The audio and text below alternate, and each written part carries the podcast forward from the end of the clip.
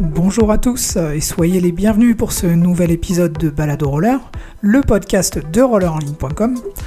Aujourd'hui, nous recevons une invitée un petit peu particulière, une patineuse qui a fait son chemin du monde du roller vers le fixie, puis vers le cyclisme professionnel, et pour finalement participer au Tour de France Femmes. Aujourd'hui, nous sommes donc avec Margot Vigier. Bonjour Margot. Salut Salut à tous alors Margot, tu as terminé le Tour de France hier, au moment où nous enregistrons cet épisode. Avant d'aborder le sujet du cyclisme, commençons par tes débuts en patin. Comment as-tu débuté le roller? Alors, parce que mes parents voulaient que j'ai un sport euh, absolument, il fallait que je trouve une licence. Ce que je voulais, mais il fallait que j'ai un sport par, an. Et en fait, il se trouve que euh, ma maison euh, d'enfance, elle est à 500 mètres de la piste de Plaisance du Touche, qui à ce moment-là n'existait pas encore. Mais en gros, non, pardon. J'avais l'école, j'avais l'école qui proposait des cours où il y avait les cours de roller après. Je sais, enfin, ça, remonte à longtemps. Au le collège, je me souviens aussi qu'il y en avait qui faisaient du roller. Enfin, bref, je les ai vus faire du, roller. Je me suis dit, tiens, ça, j'aimerais bien essayer. Et, voilà. Et du coup, j'ai eu ma licence, euh, ma première licence à Plaisance du Touche. Et Plaisance, ça veut dire que tu as démarré directement par la vitesse? Alors, j'en faisais un non, je crois pas que j'ai commencé. Non, je faisais avant, je faisais les cours avec Jean-Marie Coustès. Hein. Donc, euh, sûrement il doit courir encore, hein, Jean-Marie. Hein. si je le connais bien. Ouais, voilà, j'en étais sûre. Donc, du coup, euh, j'ai commencé avec euh, Jean-Marie sur les cours de loisirs, les petits, en fait, les groupes. Et ben, je mettais un peu le bazar. je fais genre sur les éperdis, je me souviens, on était deux ou trois et on s'amusait à faire des tours en fait autour de lui pour le, faire tourner en bourrique. Et après, j'ai fait le du hockey aussi parce que c'était la session après. Et du coup, bah, des fois, je négociais avec mes parents. Oh, est-ce que je peux rester? Comme ça, je fais un peu de hockey aussi. et voilà, a un jour, il y avait et euh, il y avait Pierrick Morin, le président euh, qui était président du club à ce moment-là, qui m'a dit Tiens, t'en avais pas aller vite, plus vite, gagner des courses et tout, euh, ça te plairait pas Bah si, pourquoi pas Et du coup, je suis passée à la section course. Donc, dans la section course, tu as fait rapidement des résultats? Si dans les petites catégories, je crois pas, peut-être au niveau régional, mais au niveau national, pas trop. Je enfin, je m'en souviens pas. Non, non, je pense pas. Mais après, j'ai décroché un titre de championne de France en cadette sur le marathon. Et de là, en fait, je suis partie en pôle France à Talence. Et, et là, ça s'est un peu plus multiplié les, les bons résultats. Donc rapidement, tu t'es affirmée plutôt comme une fondeuse? Oui, c'est ça. Qu'est-ce qui t'attirait dans la longue distance? Euh c'était plus dans mes dans mes fibres en fait. J'avais pas trop, j'avais une, petite j'avais une petite pointe de vitesse, mais au final pour rivaliser avec euh, les sprinteuses, je me souviens euh, Jessie Fernandez euh, quand je courais encore en cadette et tout, enfin j'étais pas j'étais pas là, j'avais pas assez, j'étais j'étais pas à la hauteur en fait pour rivaliser ces filles-là dans la vitesse, mais sur le fond en fait en ayant cette pointe de vitesse, euh, je pouvais ou aller chercher des points par exemple euh, sur les courses à points ou euh, ou sur le marathon jouer le dernier sprint après une heure de, de patinage. On t'a rapidement vu avec les combinaisons cadeau motus sur le dos. Oui. Ça a été ça. sort assez rapidement? Ouais, bah, quand, en passant au pôle, en commençant à faire, à me déplacer beaucoup, il a fallu trouver quelqu'un et, et voilà. Ouais, je suis partie avec eux et ça, c'est, euh, et ça a été mon plus grand sponsor. Enfin, ça a été le sponsor. Euh, j'ai roulé quasiment avec eux. J'ai fait quasiment toute ma carrière avec eux. Est-ce que tu as eu une phase équipe de France? Oui. Quand, alors quand je fais, euh, quand je fais ma, mon championnat de France, enfin mon titre de France cadette, après je suis partie. Euh, j'ai fait le championnat d'Europe. J'ai fait le championnat d'Europe euh, en Hongrie avec euh, Pascal Briand. À Zeged Hein? Oui, c'est ça. À Zeged, ouais. Ouais. Je crois que c'était son premier championnat de France. Il me semble qu'il a mis une, une photo, un souvenir sur les réseaux, comme quoi c'était son premier championnat en tant que sélectionneur. Et, euh, et moi, c'était mon premier championnat de France en tant qu'athlète. Euh, j'avais jamais été en équipe de France, donc du coup, c'était la folie, quoi. Votre blanc rouge sur les épaules, c'était trop beau, quoi. Et, et voilà. Et après, j'ai fait trois ans de pôle et j'y suis retournée sur les championnats d'Europe en Autriche, mais en élite cette fois. Est-ce que tu avais réussi à faire des médailles à l'international? Euh, Non. Non, médaille internationale, non, non, j'ai jamais. À part, en, à part en marathon. Donc on t'a connu plus effectivement sur les, sur les marathons. Alors c'est sur les Coupes du Monde que tu as réussi à t'affirmer? Euh, Oui, mais aussi beaucoup plus, je pense, sur les Coupes de France. On t'a notamment vu sur le rollathlon. Alors la distance est un petit peu particulière, 103 km. Euh, Qu'est-ce qu'il y a de particulier dans cette course? Euh, c'est très long, c'est le peloton mix avec les garçons, parce qu'au final, sur les marathons, euh, à part si ça a changé, mais, euh, mais c'était peloton séparé. Ça, enfin, ça dépendait. Mais après, sur le rollathlon, et c'était super long, quoi. Enfin, c'était un effort de, de plus de trois heures, hein, et, et, et c'était un ville à ville aussi. On passait pas deux fois au même endroit. Et ça aussi, j'avoue, c'était chouette. Hein. Enfin, tu, tu voyais pas la même chose deux fois dans la course, quoi. Donc là, on est à la période 2013-14 à peu près. Euh, est-ce que tu as... Il y a un moment où le fixie va arriver dans ta, dans ta vie? Alors déjà, comment tu es... Comment tu as découvert le fixie? C'était une passion au départ ou tu as tout de suite vu ça comme un... Non, pas du tout. Enfin, non, parce que je connaissais pas du tout. Euh, c'est quand je suis partie, donc j'étais au Pôle France de talent, sauf qu'au niveau études, j'avançais pas trop en fait. Et mes parents m'ont dit, ben, Enfin, voilà, Margot, enfin, désolée de te le dire, mais tu gagneras jamais trop ta vie en faisant que du roller.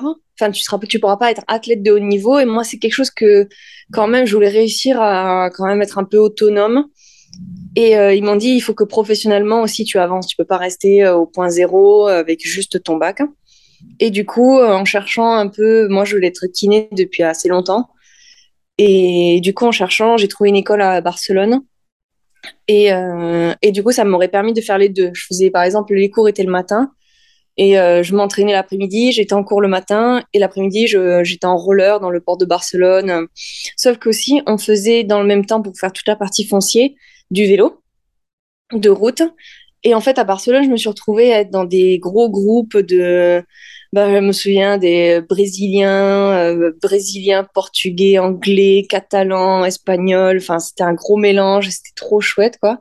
Et au final, vu qu'en roller, j'étais un peu toute seule, je trouvais pas, il y avait pas de piste, donc du coup, je pouvais pas progresser sur euh, la partie technique qui me manquait à, assez. Et du coup, bah, rapidement, j'ai permuté, euh, faisais, je faisais un peu plus de vélo que de roller. Et du coup, bah, sur les courses, ben, déjà j'en faisais pas non plus des masses euh, plus trop des masses parce qu'en étant à Barcelone c'était très loin pour euh, les par exemple les coupes de France marathon il fallait prendre un avion et après il fallait toujours trouver quelqu'un pour terminer sur le sur le lieu après te ramener à l'aéroport et tout. C'était le chantier et euh, et du coup, bah, au final, euh, j'ai retrouvé un Italien dans un de ces pelotons barcelonais qui dit euh, Tiens, Margot, euh, je monte une équipe de fixe. Alors, je sais pas si tu connais, mais voilà, c'est un vélo de piste sans frein. tu as une vitesse, un plateau. Il y a des courses comme ça qui, des fois, ça arrive de des bike messenger de New York. Et du coup, bah voilà, je monte une équipe, on va faire des courses, des petites courses, des, des grosses aussi si on est assez fort. voilà, si t'as envie de venir, viens avec nous. ok, oh ça roule. Je savais pas trop, je savais pas du tout ce que c'était, mais et du coup, je suis tombée dedans et, et c'était, trop bien, quoi. Enfin, c'était un autre monde. Euh, on faisait. Ben, après, en fait, c'était une course où ben, on pouvait être sérieux comme on voulait. Après, moi, j'avais des copains qui ben, ils enchaînaient les bières entre les qualifs et les finales. Donc, euh, c'est un peu, c'est un monde parallèle, quoi, par rapport au vélo de route. Et, euh, et voilà, mais on s'amusait beaucoup. Et au final, quand tu prends du plaisir, tu, voilà, quoi. C'est la base. c'est quoi les, les, formats de course sur Afixi? C'est un donc c'est Critérium, c'est des c'est un circuit de 1 km, 1 km et demi en ville et euh, circuit enfin et euh, et c'est une heure de course, c'est 30 35 km. Voilà. Et des fois, tu as des qualifs, des fois, tu as des finales. Donc, ça ressemble un petit peu au roller, mais pas trop. Enfin voilà, il y avait des points communs avec le roller, d'autres non, et, voilà. Donc la particularité, tu le disais, pas de frein et pignon fixe. Euh, en termes de stratégie de course, ça doit être particulier, non? Ça doit modifier la donne de ne pas avoir de frein et puis d'avoir à gérer le fait que tu aies un pignon fixe? Ouais.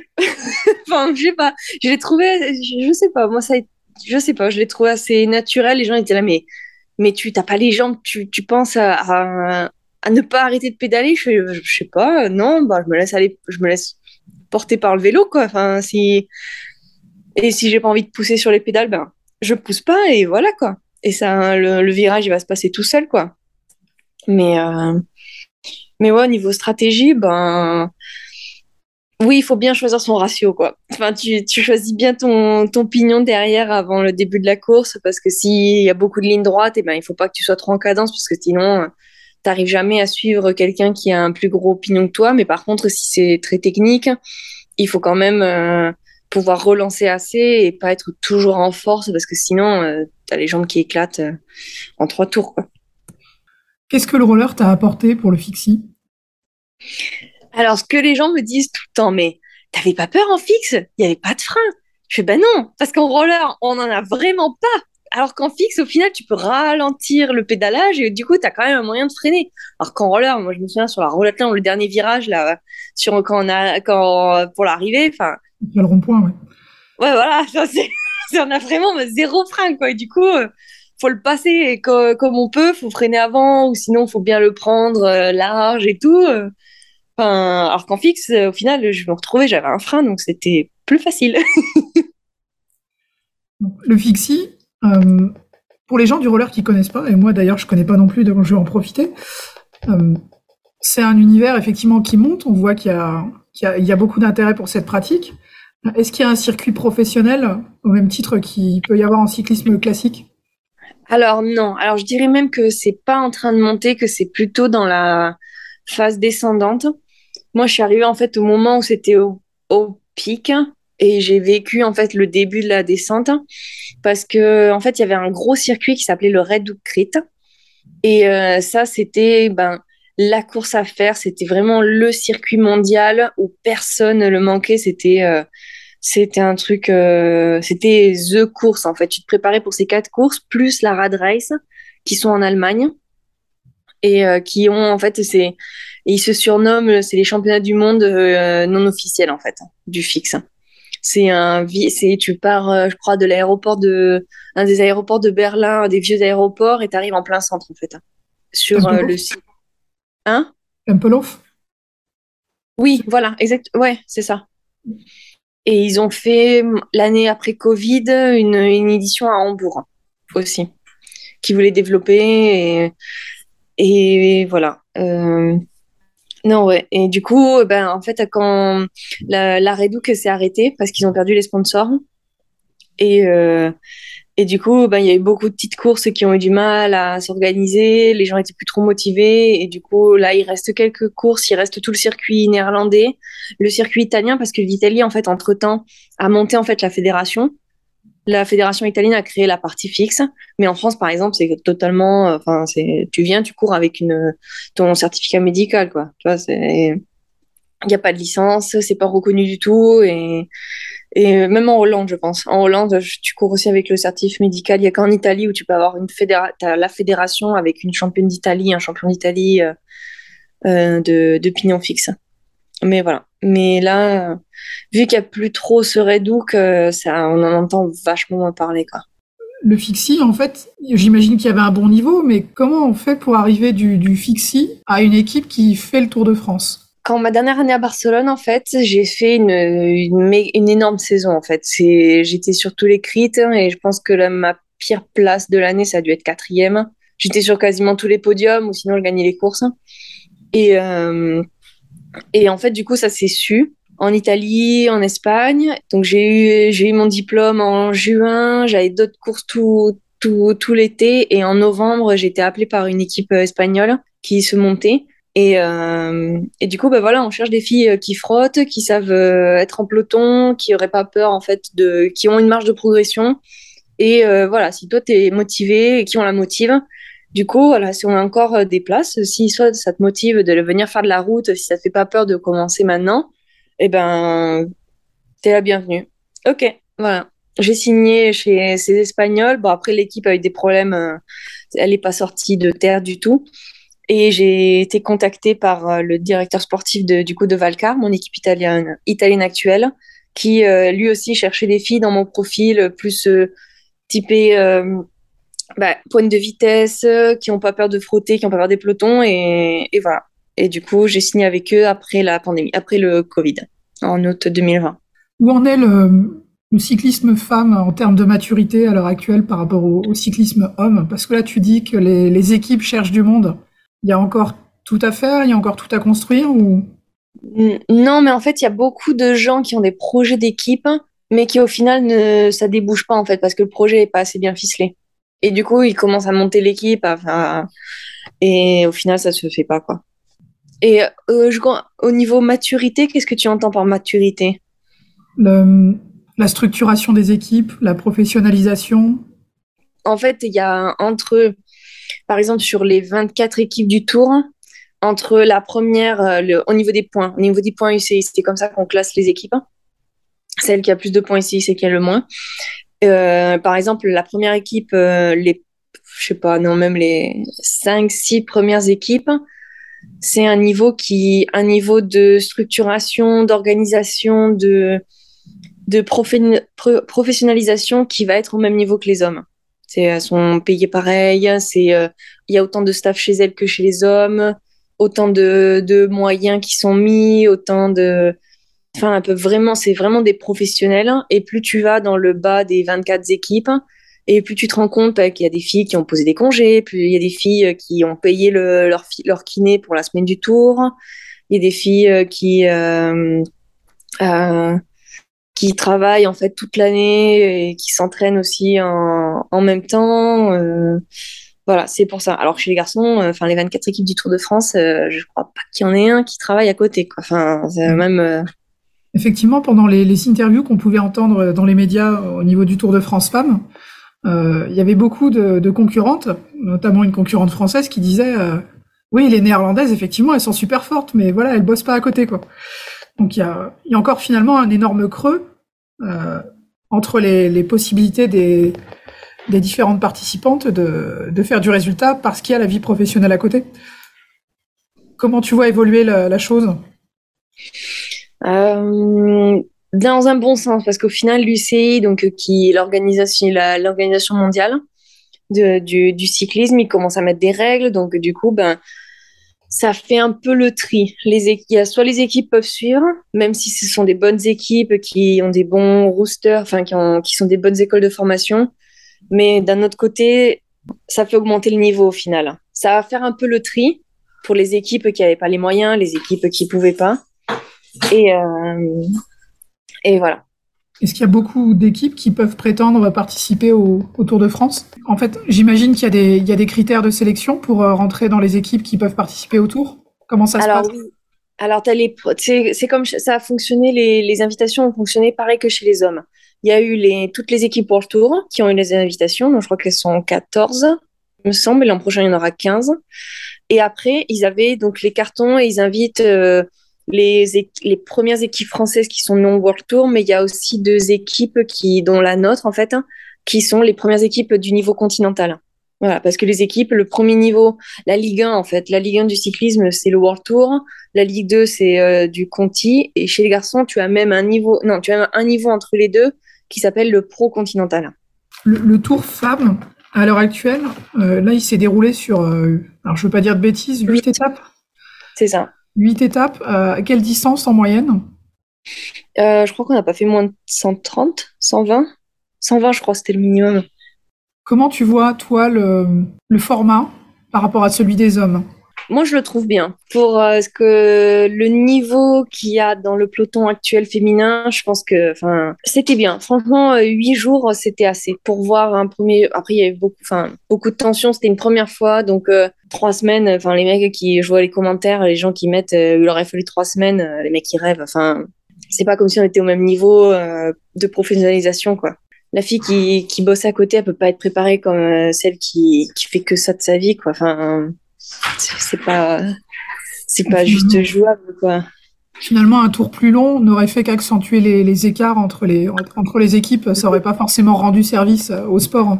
Non, non, je pense que huit jours, ça a été très bien. Ça, comme ça, ça a gardé le format en fait des courses féminines qui est méga explosif, qui ben, ben là, enfin, nous, on, on l'a vécu de l'intérieur. Enfin, de la première à la dernière étape, à bloc, à bloc. Le, le drapeau s'abaissait et tu avais des tentatives d'échapper tout le temps, en fait. Tout le temps, tout le temps, tout le temps. Et ça voulait pas laisser partir l'échappée parce que vu qu'on n'a pas ce peloton qui est méga professionnalisé où, euh, ben, comme chez les mecs, on laisse partir l'échappée et après, euh, on revient dessus dans les 25 derniers kilomètres.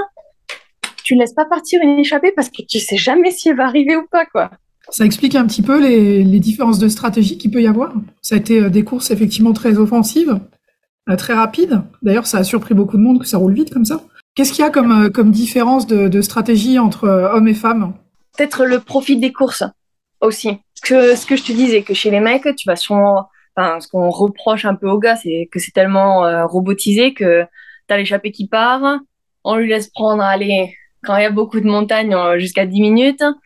Et après, tu as tous les équipiers qui se mettent devant euh, à bloc hein, et ça revient pour un sprint ou sinon pour lâcher les, les grimpeurs dans les derniers cols. Quoi. Que nous, on, oui, on commence un peu à penser, par exemple, dans l'équipe, on était là, OK, Margot, aujourd'hui, il faut que tu sois dans l'échappée ou s'il y a une échappée, il faut qu'un tel y soit parce que comme ça, ça fait un point d'appui pour notre grimpeuse ou pour euh, celle qui joue le classement général.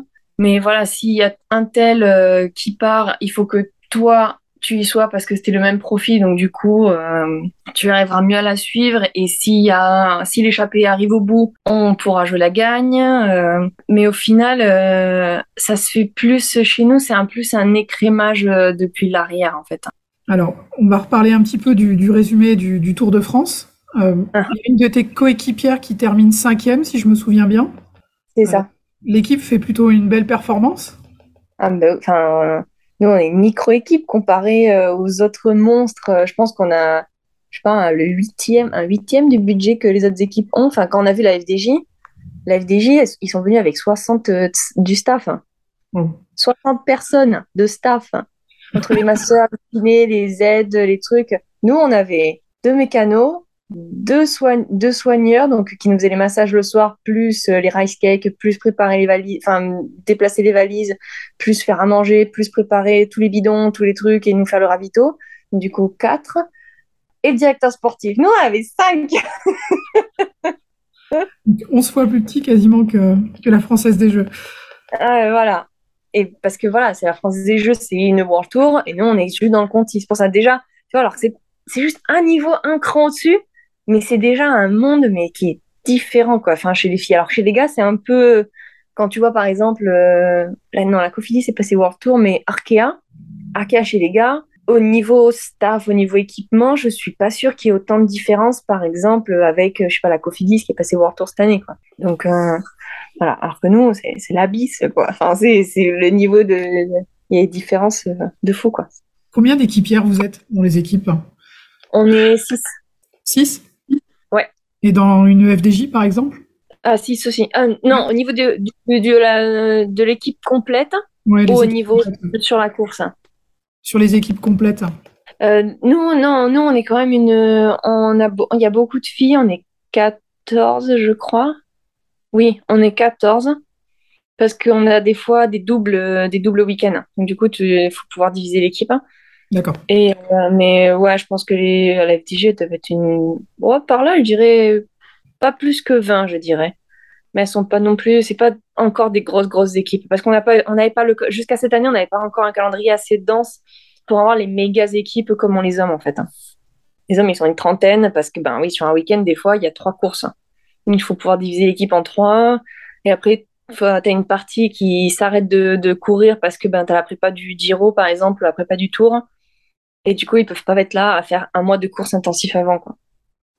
Est-ce que tu peux nous raconter euh, les différentes étapes? Parce que, alors, il y a eu euh, pas mal d'histoires de polémiques, euh, de plein de gens qui disaient ouais, il y a eu plein de chutes sur le tour féminin. A priori, statistiquement, il n'y en a pas eu plus que chez les hommes. Ouais, voilà, non, mais exactement. donc ça, je pense que c'était une bonne chose de le rappeler. Comment ça s'est passé pour toi, ce tour? Parce que, bon, il y a quand même une ou deux fois où tu es allé au tard. Je voulais savoir comment ça se gère. Tu cherches ton vélo quand tu te relèves, tu remontes dessus et tu essaies de perdre le moins de temps possible. Non. Euh, Ça se gère que euh, tu regardes un peu dans quel état t'es. Euh, et après, tu regardes. Moi, par exemple, je suis tombée avec une des filles avec la note canadienne qui jouait aussi le classement général. Et du coup, bah, quand je l'ai vue à terre, ça a été OK. Ben, Olivia, faut lui faire perdre le moins de temps possible. Euh, donc, du coup, tu t'appelles au micro, t'appelles à la radio. OK, il faut un vélo d'Olivia. La roue tourne pas. Il faut qu'elle reparte tout de suite. Euh, voilà. Et toi, tu, passes après. Et après, tu, te gères euh, un peu comme tu peux. Est-ce que tu peux nous raconter rapidement les, les différentes étapes pour toi? Alors, ben, Champs-Élysées, enfin voilà, c'était euh, c'était la, la, méga fête. Enfin, c'était euh, du monde partout. Euh, et il faisait super beau. présentation sous la Tour Eiffel. J'étais avec les filles sur le, le, podium de présentation et je leur ai dit, retournez-vous quoi. Enfin, on l'avait derrière la Tour Eiffel. C'était c'était la folie quoi. Et plein d'émotions, mais après, au final, ben, le critérium, il s'est passé à bloc, quoi. Enfin, on n'a pas fait. Euh... C'était, c'est vraiment, on est parti, c'est parti à bloc, et ça a terminé à bloc, et on rate un peu le, le, le sprint. Euh, c'était pas trop ce qu'on avait prévu parce qu'on s'est un peu perdu, parce que ben il y a ça aussi chez les filles. Euh, vu que c'est pas encore professionnel, ben, par exemple, quand tu, toi tu commences à créer le train de sprint, eh ben tu peux avoir encore des filles qui sont dans une équipe, euh, une petite équipe, mais qui sont en forme ou qui sont très bonnes pour le sprint, qui viennent et qui se mettent au milieu en fait et qui dérangent le, le, le train. Parce qu'au final, ben, chez nous, c'est encore comme ça. C'est j'ai un copain qui dit souvent, euh, c'est comme les courses de fédé en fait. C'est comme chez les mecs euh, en en fédé que tu peux avoir dans les régions, c'est tout à bloc. Euh, et voilà, si tu trouves ton coéquipier dans le tas, euh, et ben voilà, tu, tu aides, mais euh, tu, tu arrives à faire un truc d'équipe, mais sinon, c'est à bloc et ça s'arrête pas, quoi. et c'est le lendemain sur Mont Provins où là, il y a eu la grosse chute parce qu'en fait, ça a été une, il y avait beaucoup de vent. Et du coup, il y avait, ça, ça a essayé de faire des bordures dans tous les sens pour déjà jouer sur le classement général. Donc, euh, qui dit bordure dit super nerveux, dit, euh, dit bah, comme moi en fait. Si tu prends un coup d'épaule, tu es trop proche de l'autre de devant, tu prends la roue et tu finis, tu, tu pars. tu, tu, voles. Enfin, j'ai rien compris, je me suis réveillée, j'étais le champ. Quoi, donc, euh... Là, tu as fini à 20 mètres sur le côté dans le champ, ouais. Ouais, voilà, en fait, c'était la route était surélevée. C'est vrai que sur la vue d'hélico, on ne le voit pas trop, mais en fait, la route était surélevée. Ouais, on voit le fossé, ouais, quand même. Et, euh, et du coup, c'est ça, on était super compact. Je me souviens, on n'arrivait pas trop euh, à manger ou même à se dire purée, je vais aller à la voiture derrière pour aller à chercher les bidons ou quoi, parce que ben à tout moment, en fait, euh, le directeur sportif était là, ok, ça va tourner. et là, on va avoir le vent, ça peut bordurer, donc restez bien placé, faut être à l'avant, pas plus de la 20e place. donc le truc, c'est que lui, il nous le dit à nous, on est 6, mais il y a 24 autres équipes qui sont pareilles. Donc du coup, bah, ça crée des courses où ben, devant, ça va à bloc et derrière, tu n'arrives pas à remonter parce que tout le monde est super compact.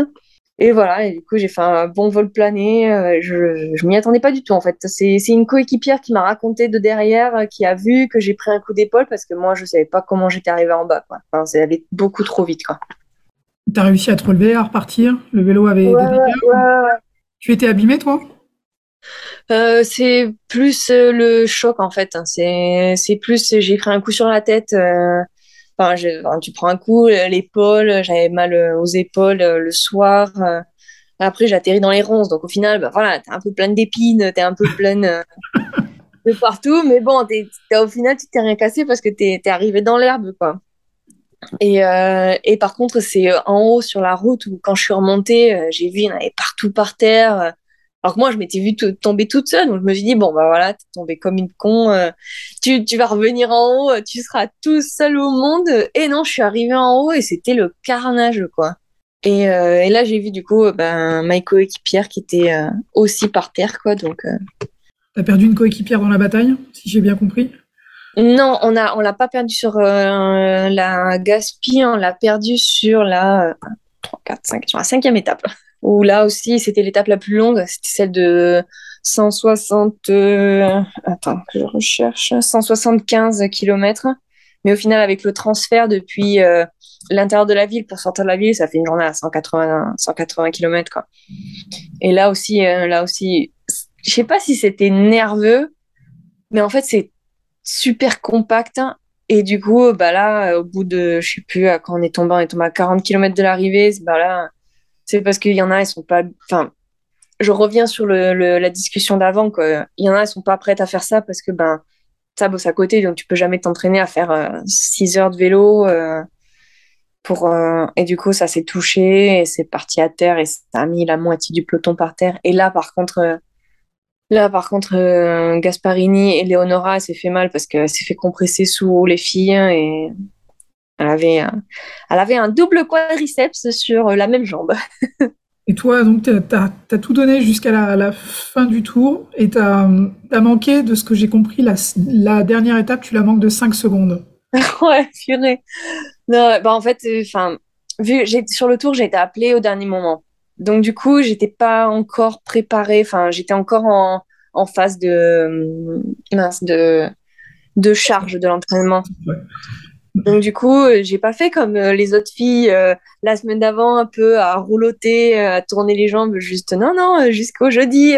avant, j'étais encore à faire 130 bornes avec de la montagne dans tous les sens. donc je suis pas arrivée non plus au top, mais après je pensais ok, je vais récupérer les étapes, les premières étapes sont plates et tout.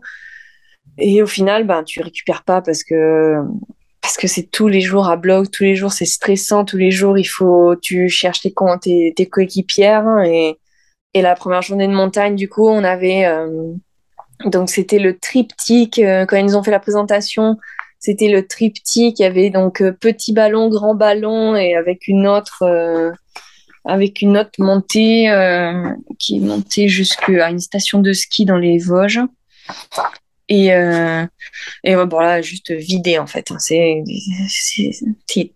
vide en fait. T'essayes d'appuyer sur les pédales, mais il n'y a plus rien, plus rien, plus rien quoi.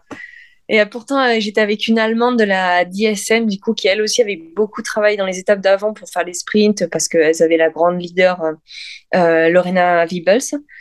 Et on a fait toute l'étape toutes les deux. Avec des fois, on avait des, des, des, des filles qui nous rejoignaient ou soit repartaient devant et, en se regardant, on était là, toi, tu peux aller plus vite? Non. ok, bon, bah allez, on va refaire, on va rester régulier et on va, on va essayer d'arriver à la fin et putain, ouais. Tant pis. Est-ce qu'il y a d'autres filles euh, comme toi qui viennent soit du fixie, soit du patinage à roulettes? Alors oui, la, celle qui a pris le maillot à poids, non, euh, pas du pas du fixe, hein. pas, mais du patinage de glace. Hein. Ouais, plus les néerlandaises de ce que j'ai compris. Ouais, voilà, celle qui a pris le maillot à poids, elle arrive de la glace aussi. Et je crois qu'il y en a d'autres aussi. Van Vleuten, je ne sais pas si elle en a pris, si elle faisait. Non, je crois pas. Non, après du fixe, non, non, parce que l'autre, euh, une que je connaissais, une autre allemande qui est d'Education First, elle n'a pas été sélectionnée. Euh, du roller, vraiment roller, euh, non. Enfin, que je. Peut-être que j'y pense pas, mais non, je crois pas. Est-ce que le, parcours est encore ouvert? Est-ce qu'il y a des, des, patineuses comme ça qui pourraient euh, venir renforcer les effectifs de, des pelotons? Oui, oui, oui, carrément. Si elles ont la motive, pourquoi pas Il faut être montrer et pas avoir peur, en fait, de même si t'as pas la condition moi, c'est ce que je disais aux filles. J'étais là, sur ce tour-là, je suis pas en forme pour jouer la fin d'étape avec vous. Mais par contre, euh, vous allez m'avoir dans les pas. Je vais essayer de tout faire. Je vais me saigner pour que vous, vous ayez pas à travailler en fait en début d'étape, quoi. Est-ce que tu te projettes euh, déjà dans le Tour de France pour l'année prochaine? J'espère. Enfin, c'est toujours l'objectif. Enfin, c'est. J'aimerais bien retourner, être plus préparé et et ouais, voilà, plus le préparer, quoi, pas être appelé comme ça dans les moments euh, qui est, qui est, je suis super contente d'avoir été appelée. Là, euh, tu sors du Tour de France. Déjà, physiquement, comment tu te sens? Vidée. Genre, je me suis jamais sentie aussi fatiguée. Euh, ouais, vraiment vidée. Mentalement. Parce qu'au final, on se rend pas compte mais il y a aussi une euh, pression médiatique en fait. Tous les jours, on vient te voir pour euh, ah deux trois mots sur ça et au final, tu passes 5 euh, 5-10 minutes et c'est tous les jours, tous les jours et, et voilà, t'as un t'as un peu la pression du bon résultat en fait qui, voilà, le, Tour de France a quand même une autre pression médiatique par rapport aux autres courses qu'on a pu faire. Même le directeur sportif le disait, c'est vraiment autre chose en fait. C'est vraiment là, on a vécu en fait l'expérience euh, des comme les hommes en fait. Hein. Et après au niveau ben, des courses, enfin les étapes, il n'y en a aucune qui était facile quoi. Même celle qui sur le papier était facile, on disait bon ça va, y a que aujourd'hui il y a que quatre côtes à faire. En fait, euh, vu que c'était euh, que de la montée descente, bon, ça a été à bloc tout le temps, tout le temps, tout le temps. Combien de temps est-ce que tu as pour récupérer? Bah là, j'ai j'ai sept jours, j'ai une semaine parce que je repars lundi prochain tes prochains objectifs avec ton équipe Valcar, ça va être, euh, ça va être quoi? Il y a d'autres courses à l'horizon? Ouais, Tour de Norvège euh, semaine prochaine. Et après, j'ai euh, j'ai des courses en Bretagne. J'ai le Grand Prix de Ploué. Et j'ai une nouvelle course, la Kreis Bryce. Et après, fin, de, fin du mois d'août, il y a le CIMAC Lady Tour qui est aussi un tour très de, grosse renommée en Hollande que j'avais fait l'an dernier. On avait gagné une étape, il me semble. Et du coup, voilà, on aimerait bien y retourner et refaire bonne impression comme ça. Avant que tu sois sollicité sur le Tour de France, tu roulais avec Valcar depuis combien de temps? Euh, Là, bah, j'ai fêté hier, euh, ça fait deux ans. Comment ça, votre année, elle se structure comment? En janvier, on commence euh, donc la préparation. En fait, toi, la maison, tu la commences. Moi, j'ai commencé cette année en, en, novembre, pardon, fin novembre, début décembre. Euh, en janvier, on a un stage. Généralement, ça va être en Italie. Donc, ça va être euh, deux, trois semaines. On rentre chez nous. En février, on repart en Espagne. on repart chez nous pour une ou deux semaines.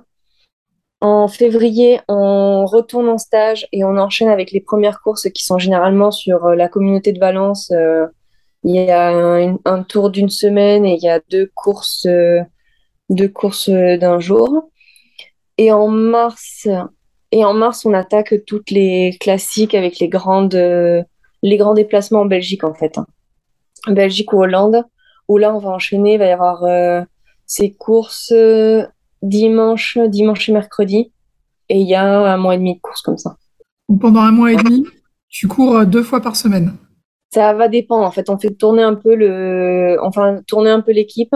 Mais généralement, tu as une course par semaine, voire deux. Ça dépend. Et après, tu as un peu de repos. En mai, tu as toutes les classiques euh, espagnoles avec les derniers tours, enfin les premiers tours, les premières courses à étapes. Après, en juin, tu as le championnat national avec euh, encore des courses à étapes avant. Juillet, tu as le Giro et depuis cette année, du coup, il y a le Tour. En août, d'autres courses à étapes et des courses d'un jour qui s'entremêlent par là. Et après, généralement, dans ces eaux-là, tu as aussi championnat d'Europe, championnat du monde qui arrivent euh, par là, même jusqu'en septembre. Et septembre, fin des courses à étapes avec la Vuelta et euh, le Lady Tour il y a aussi le, le Women's Tour qui est en mai, par contre. Lui, mais que moi, l'an dernier, on l'avait fait en, en septembre parce qu'il avait été déplacé à cause du Covid. Et après, euh, on finit par y a des classiques en Italie. Et généralement, le calendrier se termine par des courses en Chine, mais qui cette année ont été annulées. Alors, les gens aiment bien les statistiques. Donc, je me posais la question combien de kilomètres par an? Euh, Là, je dois être à 20, ouais, 20, 20 000. Ça commence à faire déjà du temps sur le vélo.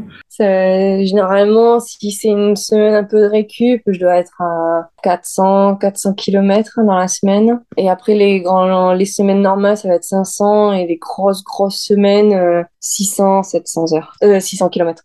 Ouais, ça commence à faire beaucoup. En termes de volume d'entraînement, tu passes combien de temps par euh, jour sur le vélo? Bon, Le minimum, euh, minimum syndical, je pense que ça va être un petit 2h30, 3h. Et après, tu as la journée de repos, ça va être soit il n'y a rien, si c'est vraiment une, période où il faut récupérer, sinon ça va être une heure et demie.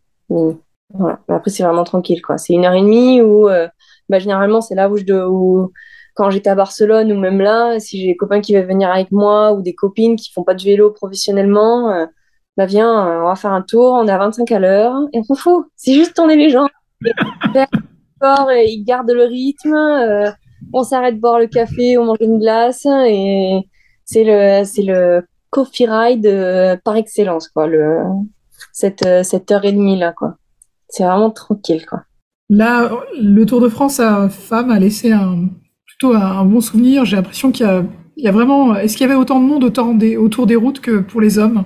Non, euh, je sais pas. Par rapport aux hommes, non, mais par rapport à nos autres courses, oui, énormément. Il y avait du monde partout, quoi.